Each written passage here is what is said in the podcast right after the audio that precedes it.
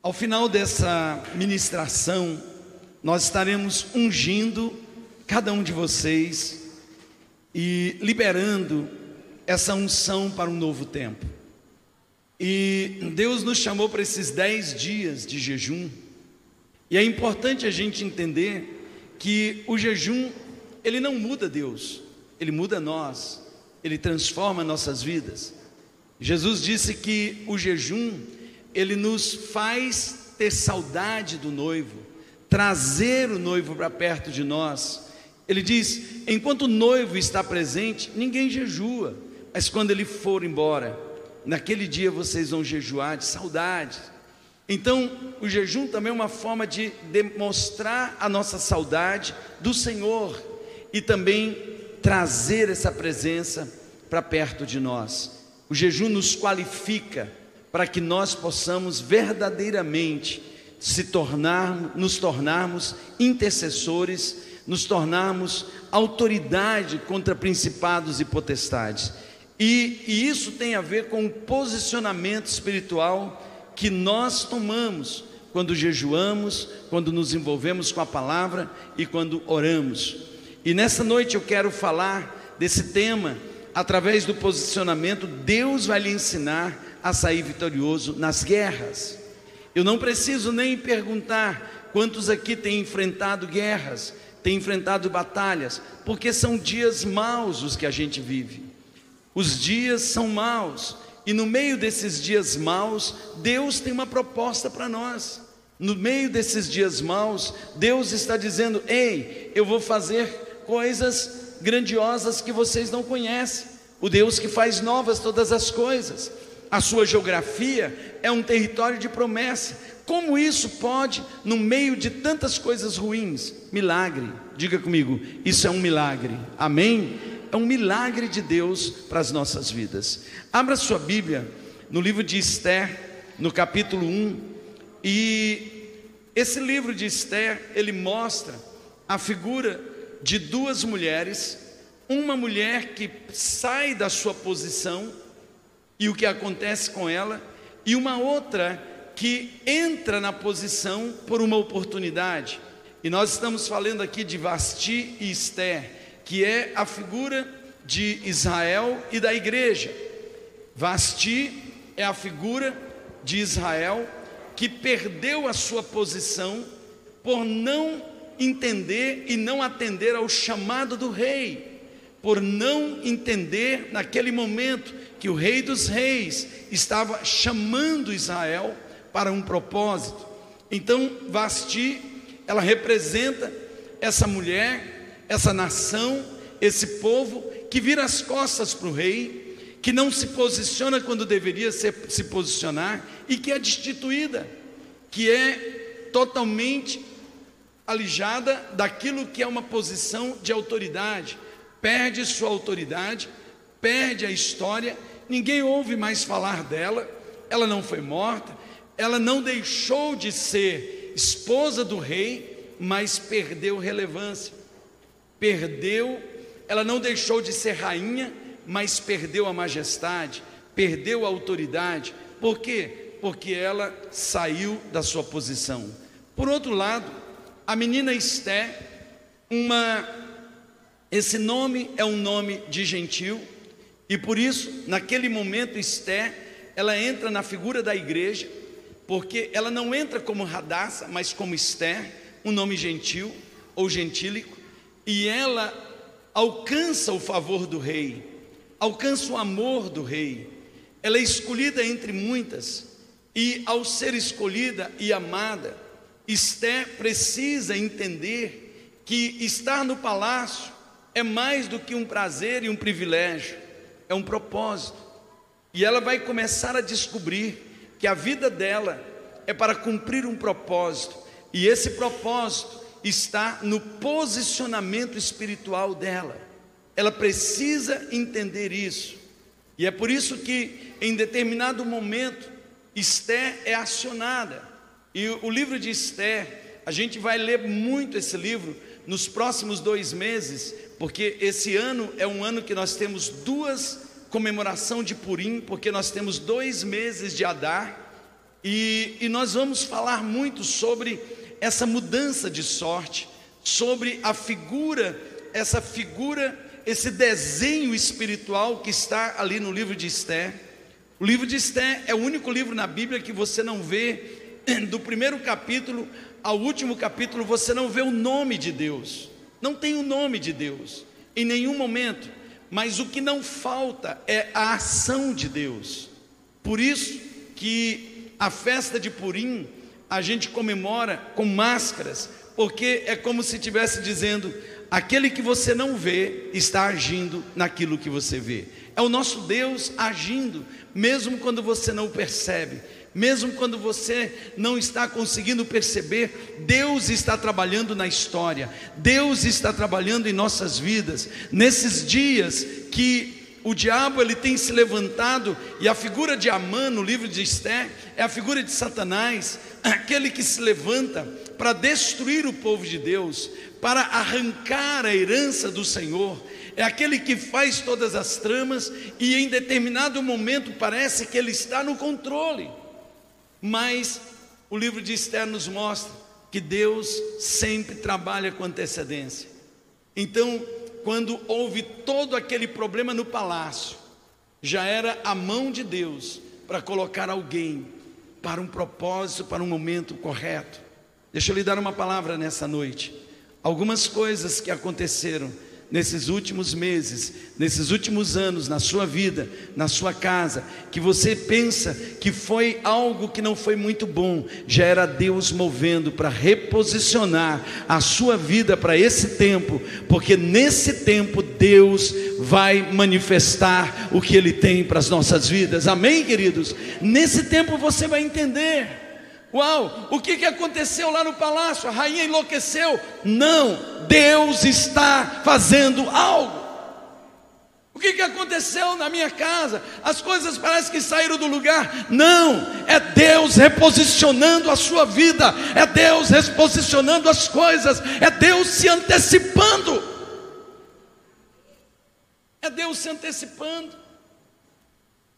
O que está acontecendo com a nossa nação? Perdeu-se o controle de tudo, está tudo virando de perna para o ar. Não, querido, Deus não perdeu o controle da história, é Deus se antecipando para um grande mover de avivamento, é Deus reposicionando a igreja para o tempo que virá, porque há um livramento chegando para as nossas vidas.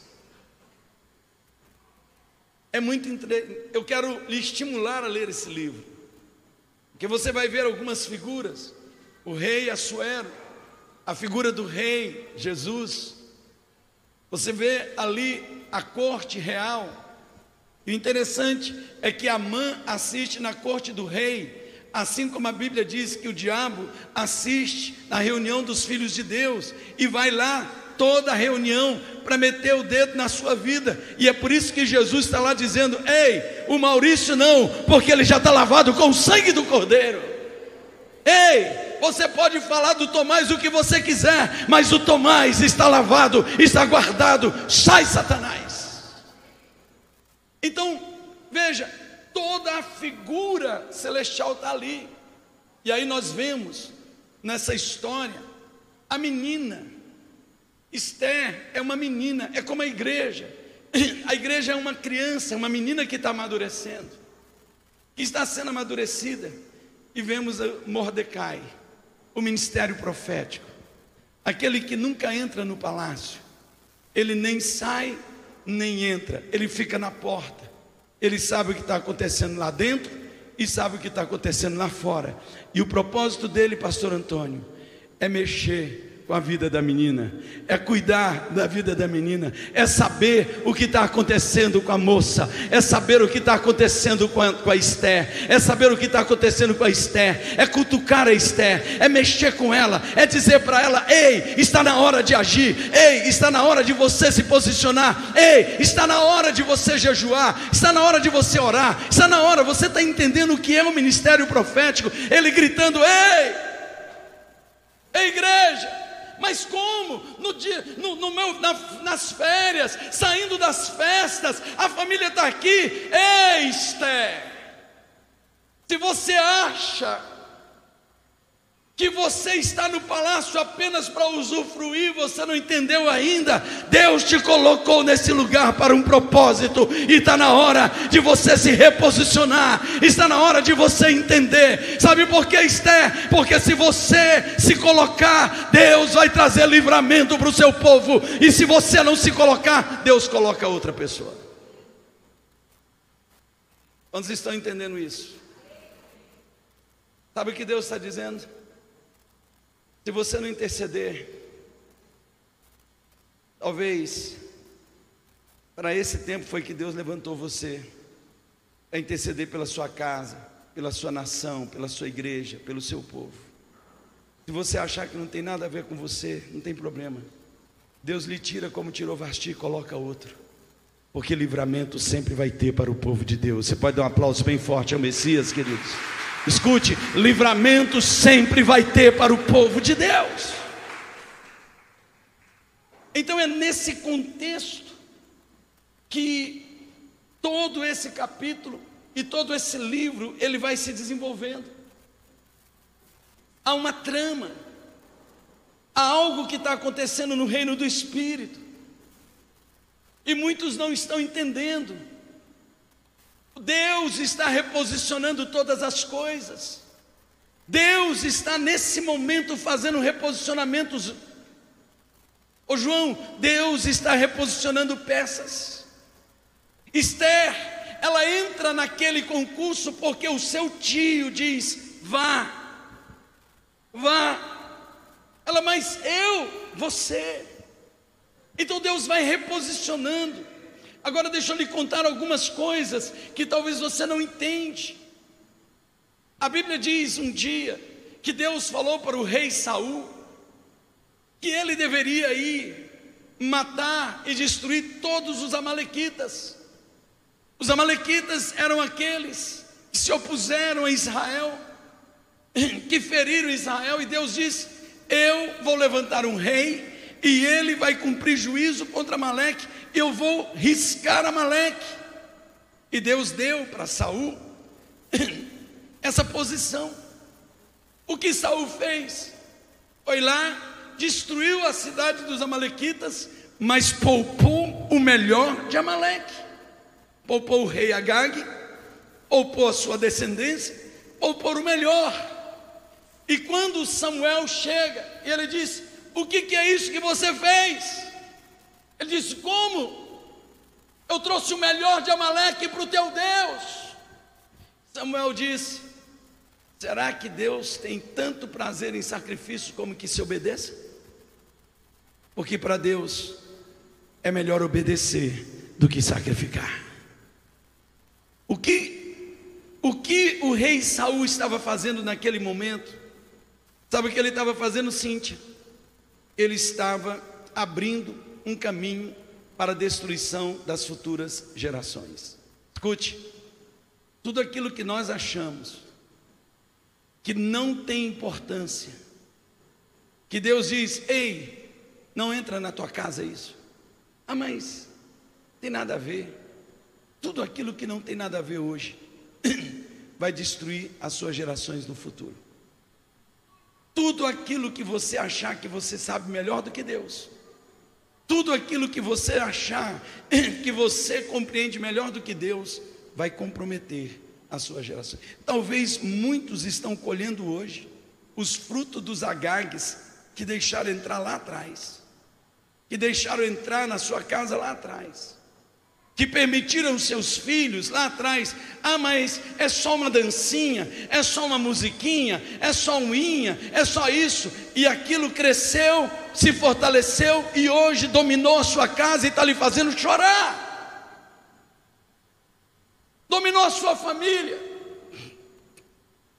Você achava que poderia dar para os seus filhos, quando ele era pequenininho, para eles beberem cachaça, cerveja, não é só um golinho. E hoje eles estão presos nos vícios e você sofrendo. Porque Amaleque gerou Agag, e Agag gerou Amã, e Amã agora está colocando em risco toda a sua geração. Sabe quem era Amã? Um agagita. Um agagita. centenas e centenas de anos depois, no cativeiro de Babilônia, um descendente do rei Agag se levanta e ele tem sangue nos olhos, o desejo dele matar o povo de Deus.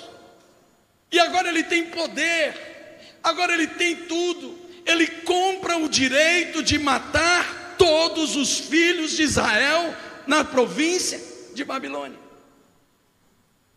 Por quê? Porque Saul achava que ele sabia mais do que Deus, Samuel. Porque Saul achava que estava tudo bem. Quando você vai lá ler o texto do livro de Esté, Amã, o Agagita. Uau, que Agagita é esse? Descendente do rei Agag. Alguém, quando não se posiciona, ele perde oportunidades e compromete o que Deus quer fazer. Então Deus está nos chamando para um posicionamento, para um reposicionamento. Agora veja, Deus sabendo que o equívoco de Saul gerou agora uma ameaça para o seu povo, Deus começa a mexer em tudo.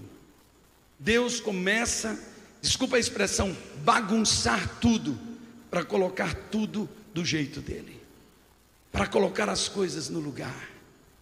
Há dois mil anos Deus bagunçou tudo, porque Jesus veio para o povo de Israel e eles viraram as costas, e por causa disso eu e você entramos na raiz que não era da árvore que não era nossa. Nós somos inseridos, porque como eles rejeitaram a todos quanto receberam deles o poder de serem feitos filhos de Deus, a saber os que creram no seu nome. Quantos filhos de Deus já chegaram aqui? Dê um aplauso bem forte ao Messias. Amém, queridos. Então, veja, essa é a nossa história. Essa é a nossa história. Nós somos essa Esther que entra nesse lugar que entra nesse, nesse palácio, que entra na vida desse rei, que passa a ser agora a rainha, que passa a ser aquela amada pelo rei. A Bíblia diz: Deus amou o mundo de tal maneira que deu o seu Filho unigênito para quanto que todo aquele que nele crê não pereça, mas tenha vida eterna. Agora nós fomos inseridos, agora nós somos povo de propriedade exclusiva de Deus, nós somos nação santa, sacerdócio real, nós somos povo escolhido e Deus está dizendo: Ei, meu povo escolhido. Vocês sabem por que estão no palácio? O que acontece nessa história? Quando Amã ele decide matar o seu povo, o povo de Israel, ele compra o direito, e naquele ano, diga comigo, aquele ano, diga naquele ano, naquele ano tinha um decreto: todo o povo vai ser morto no dia 13 de Adar. No dia 13 de Adar, todo o povo de Israel vai ser morto. Havia sido pago um preço, foi feito ofertas. Você acha que o reino do Espírito não está fazendo sacrifícios dos mais terríveis possíveis nas trevas para destruir sua família? Você acha que esse ano não tem obra de feitiçaria, de macumbaria, de bruxaria para destruir a nossa nação?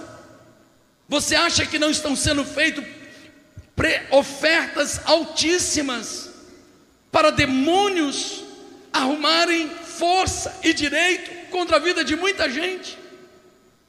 Queridos, não se engane. Crianças estão sendo oferecidas como ofertas, animais estão sendo oferecidas, rituais de bruxarias, de magia negra estão sendo feitos de norte a sul, de leste a oeste, para a destruição de uma nação e de um povo. Agora, o Deus onisciente é pego de surpresa? Nunca. E é por isso que antes disso ele faz toda uma movimentação. E para esse tempo Deus está nos chamando para nos posicionarmos. Amém, queridos? Quantos estão entendendo isso? Diga amém. Diga eu e a minha casa. Diga eu e a minha casa serviremos ao Senhor. Diga Satanás em nome de Jesus, aqui não, porque eu vou me posicionar. Você pode dar um aplauso bem forte ao Messias, amém, queridos? Amém? Então, eu vou contar essa história para vocês rapidinho. Esther entra num concurso, ela é aprovada, e agora ela está no bem bom ali do palácio, o rei a amou, a Bíblia diz que o rei a amou de um jeito como a ninguém, mas de repente, Mordecai manda um recado para Esther, e ele diz para Esther: entra na presença do rei e intercede por nós. Entra, porque se tu não entrares na presença do rei, esse ano todos nós vamos perecer. Entra, intercede, entra na brecha.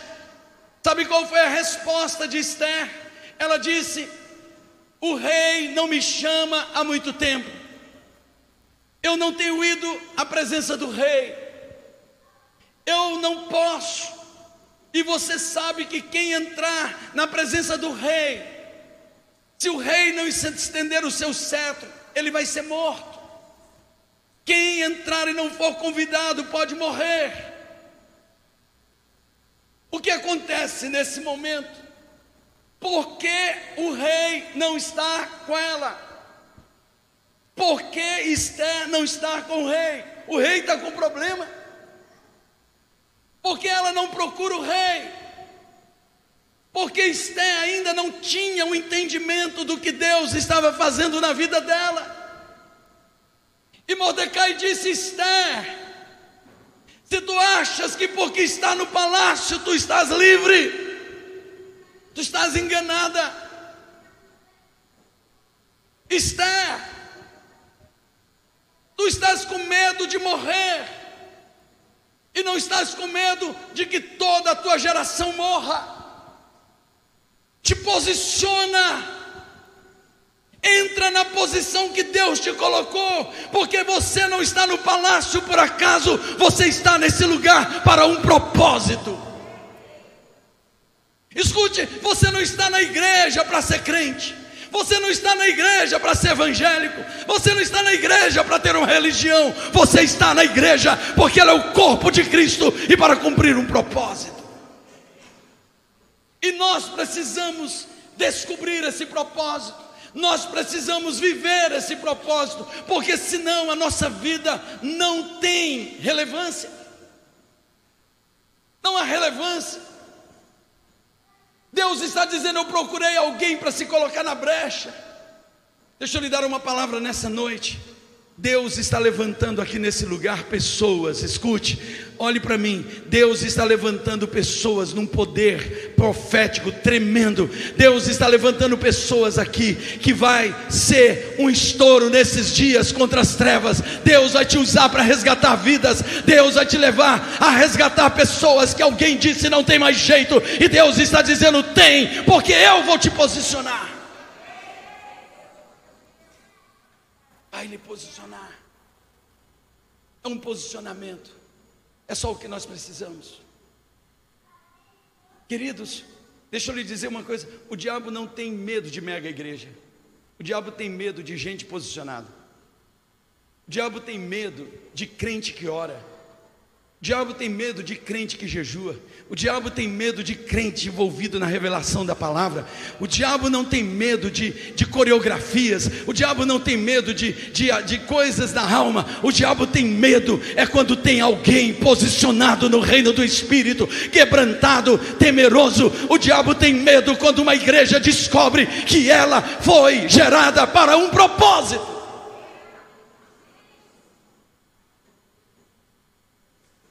Quando você entender que a sua vida pode tocar a nação, eu vou repetir. Quando você entender que a sua vida pode tocar a nação, você está começando a entender qual é o propósito seu no corpo de Cristo. Muita gente diz: como eu? A minha vida vai influenciar a nação. É isso que a gente precisa entender. É. Você não ganhou esse concurso só para você ficar comendo bem no, no, no palácio. Se sentir protegido aí.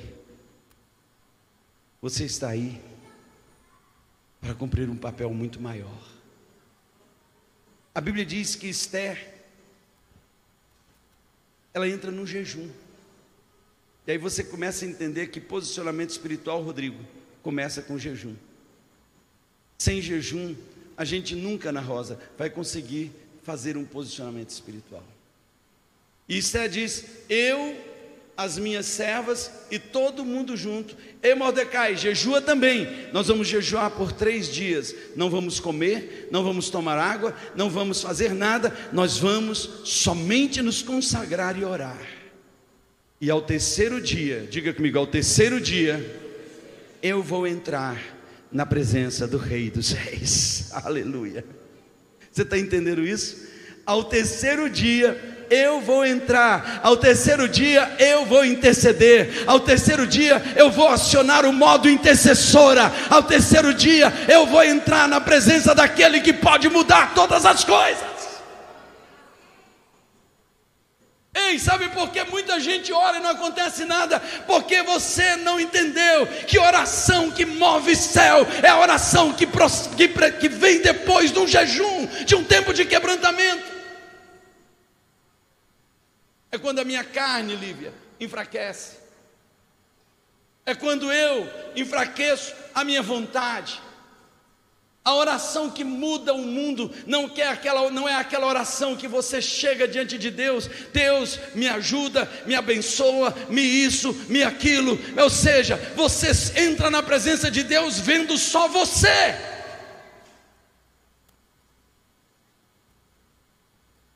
Você entra na presença de Deus e a única pessoa que você vê nessa relação é você. Como é que pode haver mudança? Quando chega o momento que a gente não se vê mais, é a hora que a gente vai ver Deus, Maurício. E quando a gente ver o Rei, A Bíblia diz que quando Esté entrou na presença do rei, ela se prostrou, e ali havia uma expectativa. Ah, eu, eu, não tenho mais medo de morrer, por quê? Porque nesses três dias eu já morri na presença do Senhor. Eu não tenho mais medo de morrer, por quê? Porque agora eu morri, eu morri, literalmente eu morri, e eu estou hoje aqui diante do rei. E quando ela entrou, depois daqueles três dias de jejum, o rei disse: Quem está aí? É Esther, oh minha amada, oh minha pomba amada, minha doce amada, o que tu queres? Me diga o que tu queres que eu te dou, até metade do meu reino. Olha que coisa tremenda. E ela disse: só estar contigo. ela não foi falar do Amã, ela não foi falar de ninguém, sabe o que ela disse? Eu quero estar contigo. Eu quero comer contigo. Eu quero eu quero ser tua rainha, tua esposa, tua amada. Eu quero te servir. E a Bíblia diz que ela faz um banquete para o rei e manda o rei convidar a mãe. Por quê? Porque agora essa mulher, ela está no modo intercessor. Escute, olhe para mim. Quem está no modo intercessor tem uma cabeça estratégica, e eu quero profetizar hoje sobre a sua vida. Deus vai lhe dar estratégias, Deus vai lhe dar estratégias. Muitos estão perdendo as guerras porque não tem estratégia, já entra de sola e já bate. Se ela entrasse dizendo a mãe é mal, a mãe é ruim, o rei iria descobrir que ela era uma judia, que ela havia enganado, que ela havia mentido. Então ela não entrou dessa forma, ela entrou com estratégia. Escute, Deus vai lhe dar estratégia para resgatar sua família, Deus vai lhe dar estratégia para resgatar os seus filhos, Deus vai lhe dar estratégia para resgatar a muitos, Deus vai lhe dar estratégia para saber entrar na presença do Rei dos Reis. Quantos creem nisso, diga amém. Quantos precisam de estratégia nesses dias? Deixa eu perguntar: quantos aqui verdadeiramente precisam de estratégia dos céus para entrar nessa batalha?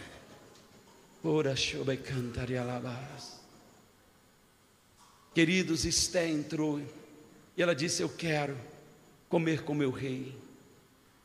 E ali por um dia, dois dias, no terceiro dia, Amã se revelou e o rei presenciou. E naquele momento, Esté disse: Esse homem não só quer matar a mim, não só quer tocar em mim, como quer matar todo o meu povo. E naquele momento, o rei disse para Amã: a forca, para os filhos de Amã, a forca, e para o teu povo, mudança de sorte. Olha que coisa interessante. Para o inimigo, a forca. Para os filhos do inimigo, a forca. E para o seu povo, mudança de sorte. Diga, mudança de sorte. Quando o Senhor restaurou nossa sorte, ficamos como quem sonha. A nossa boca se encheu de sorriso, a nossa língua de júbilo a cantar, Oswaldo. Porque entre todas as nações se diziam, Lígia, grandes coisas o Senhor fez por eles.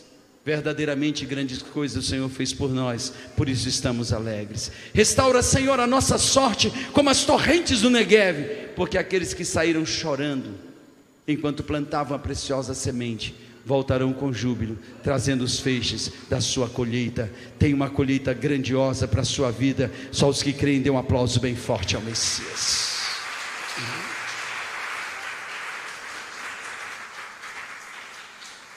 Sabe, queridos, Algumas perguntas eu quero fazer para você. Quantas vezes você deu uma de Vasti quando o Senhor te chamou para ocupar o seu lugar e você disse não?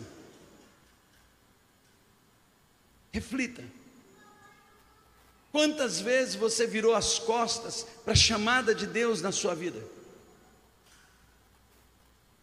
Quantas vezes o Senhor diz: Ei, eu te quero no meu corpo, nesse lugar. Você diz: Eu não tenho tempo, eu não quero saber, eu estou muito ocupado, eu estou muito ocupada.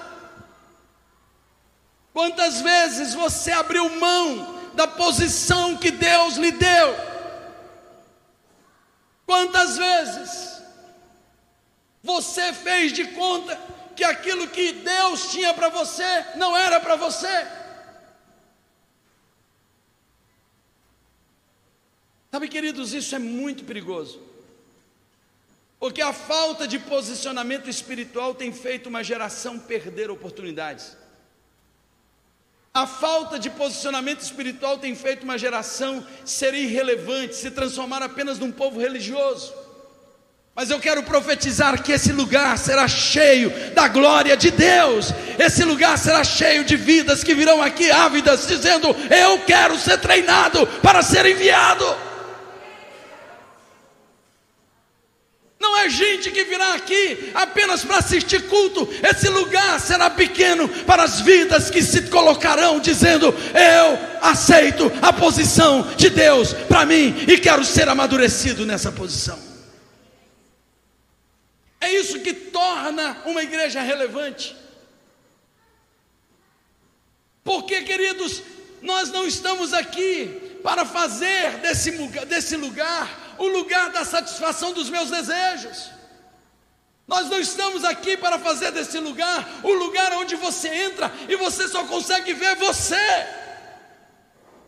Eu isso, eu aquilo, eu estou precisando daquilo, precisando disso, precisando daquilo outro.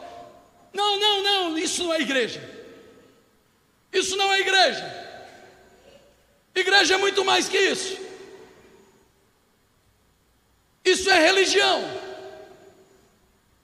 Igreja é muito mais que isso. E quando nós nos posicionamos como igreja, o inferno começa a ficar agitado porque sabe que vai perder. E sabe por quê, Vi? Porque as portas do inferno não prevalecerão contra a igreja do Senhor não prevalecerão. Eu posso ficar fazendo campanhas aqui para alcançar os seus desejos. E talvez a maioria dos seus desejos não é nem a vontade boa, perfeita e agradável de Deus para a sua vida. Eu posso fazer dessas reuniões reuniões que você entre e a única pessoa que você vai ver aqui é você. porque tudo está centrado em você. Sabe como que o sumo sacerdote entrava no Santíssimo? Ele tinha que bater incenso até colocar um palmo diante do nariz e não se vê mais. Quando a fumaça, e de vez em quando a fumaça que enche esse lugar, e aí tem gente que fica meio preocupado, não fique não. Quanto menos você se vê, melhor, porque você vai ficar mais ávido para ver a glória de Deus. Ele batia ali o incenso, e quando a fumaça enchia aquele lugar, que ele batia, colocava a mão no nariz, pastor Antônio, e ele não conseguia ver nada, um palmo diante do nariz, estava pronto para entrar no Santíssimo, porque agora já não é ele que está se vendo, é a glória de Deus que está envolvendo ele. É isso que muda a nossa história, é isso que muda nossas vidas. O que você tem feito com a vida que Deus te deu? O que você tem feito com o reinado que Deus te deu? Não podemos tratar as pessoas achando que sempre a teremos por perto. A verdade é que nunca saberemos qual será o nosso último dia aqui nesse lugar. Então a gente precisa começar a se posicionar. Depois que Vasti perdeu o reinado dela, ninguém nunca mais ouviu falar dela. Ela se tornou irrelevante. E agora começa o tempo de Esther. E para que Esther não se torne irrelevante como Vasti, Deus levanta um Mordecai. E é por isso que Efésios capítulo 4, versículo 11 diz que o Senhor Jesus repartiu cinco ministérios sobre a igreja, para que ela pudesse ser amadurecida e não ficasse mais como criança agitada de um lado por outro por qualquer vento de doutrina. Sabe, queridos, coloque em prática esses princípios básicos de sabedoria. Crede no Senhor vosso Deus e estareis seguro. Crede nos seus profetas e prosperareis. Saia desses lugares que você se escondeu, dessas cavernas existenciais e venha para o lugar que Deus preparou para a sua vida. Não ande de acordo com a aprovação de homens, mas de acordo com a aprovação de Deus. Ande buscando a aprovação dos céus. Peça para Deus te ensinar a viver cada fase da tua vida. Cada momento da tua vida espiritual, não se satisfaça, queira mais, busque mais. Não lute essa guerra com a força do seu braço, mas de acordo com a direção de Deus. A gente vê a vida do príncipe Moisés. Como príncipe, ele matou um egípcio. E como um servo, ele libertou uma geração. Como príncipe, ele usou a força dele, matou um egípcio e teve que fugir. Depois que ele já não tinha mais força em nada, Deus o levanta como libertador. E na força do Senhor, ele libertou uma nação e conduziu essa nação para uma terra que manda leite, que manda leite e mel. Sabe, queridos, eu quero finalizar. Quando nós nos posicionamos, Deus nos dá vitória contra aquilo que veio para destruir nossas vidas. O que tem vindo para destruir teu casamento? O que tem vindo para destruir tua família, o que tem vindo para destruir a tua vida, o que o diabo lá abriu, o inferno preparou para destruir você, Deus vai lhe dar vitória. E eu quero profetizar que esses próximos três meses, um tempo de mudança de sorte virá sobre a sua vida. Só os que creem, dê um aplauso bem forte ao Messias. Vai vir um purim sobre a vida dessa igreja. Amém. Um tempo de mudança de sorte. Nesses próximos três meses, até a Páscoa, muita gente aqui não vai se reconhecer pelo que Deus vai fazer na sua vida. Eu vou falar mais uma vez, porque talvez você se distraiu. Muitos não vão se reconhecer e muitos vão se assustar ao olhar para você e dizer: "Eu não reconheço. Eu percebo que algo grandioso". Talvez você diga: "Mas como pode acontecer na minha vida em três meses isso que o apóstolo está falando? Porque não é por força nem por nem pelo poder, mas é pelo meu espírito", diz o Senhor. É um milagre é um milagre, é um milagre, assim como o milagre mudou o decreto de Amã e mudou tudo e trouxe todo o livramento para o povo de Deus. Deus vai trazer isso para a sua vida. Tem um livramento chegando, porque aquilo que foi preparado para lhe destruir, Deus vai transformar e trazer vida abundante para você. Você vai alcançar a graça e o favor do Rei. Posso ouvir um amém, queridos? Escute, Deus tem uma prosperidade para liberar sobre a vida do seu povo. Diga amém. Tem uma prosperidade. Mordecai, ele vivia como se fosse um mendigo na porta do palácio. Depois desse processo, ele foi colocado como o segundo homem mais importante em todo o reino de Assuero. Ele tinha um anel de selar. Faça assim com a sua mão. O rei vai colocar o anel de selar nas suas mãos. E aonde colocar as suas mãos vai prosperar, queridos. Crê no Senhor teu Deus estarás seguro, crê nos seus profetas e prosperareis. Tem alguém aqui que crê na palavra profética? Dê um aplauso bem forte ao Messias. Aleluias. Deus vai colocar você em posição de governo e honra. Amém? O Senhor vai tirar você dessa posição de desonra, dessa posição de humilhação, dessa posição que hoje você está, que as pessoas olham para você, que você mesmo olha para você, e você diz como isso pode mudar? Só Deus, e Deus vai fazer isso de uma forma rápida, direta, para que você lembre que é Ele que te trouxe para esse tempo, para te posicionar para um momento maior que está chegando, querido. E por último, o Senhor vai trazer paz por todos os lados na sua vida. O Senhor vai quebrar o arco, a lança, a flecha, queimar os carros no fogo e vai fazer uma linha dizendo: Aqui não tem mais guerra, porque eu estabeleço a paz na vida dos meus filhos. Escute, um tempo de paz vai entrar na sua casa, vai entrar na sua vida, vai entrar no seu trabalho. Um tempo de paz, o príncipe da paz vai se manifestar de forma poderosa na sua vida, em nome de Jesus. E eu termino dizendo para vocês: o livro de Esther ele termina dizendo que no dia em que tinha sido marcado, Rodrigo, para o maior genocídio da história do povo de Israel numa terra estranha, aquele dia, Deus transformou num dia de vitória. E todos os anos, Israel comemora aquele dia com uma festa chamada Purim, a festa da mudança de sorte das nossas vidas.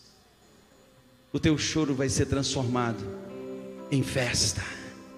E essas datas que foram marcadas para lhe destruir serão datas de festa na sua vida. Só os que creem aplaudam bem forte ao Messias, porque tem um purim chegando para você. Aplauda mais forte a Ele, glorifique o nome dEle, em nome do Senhor Jesus.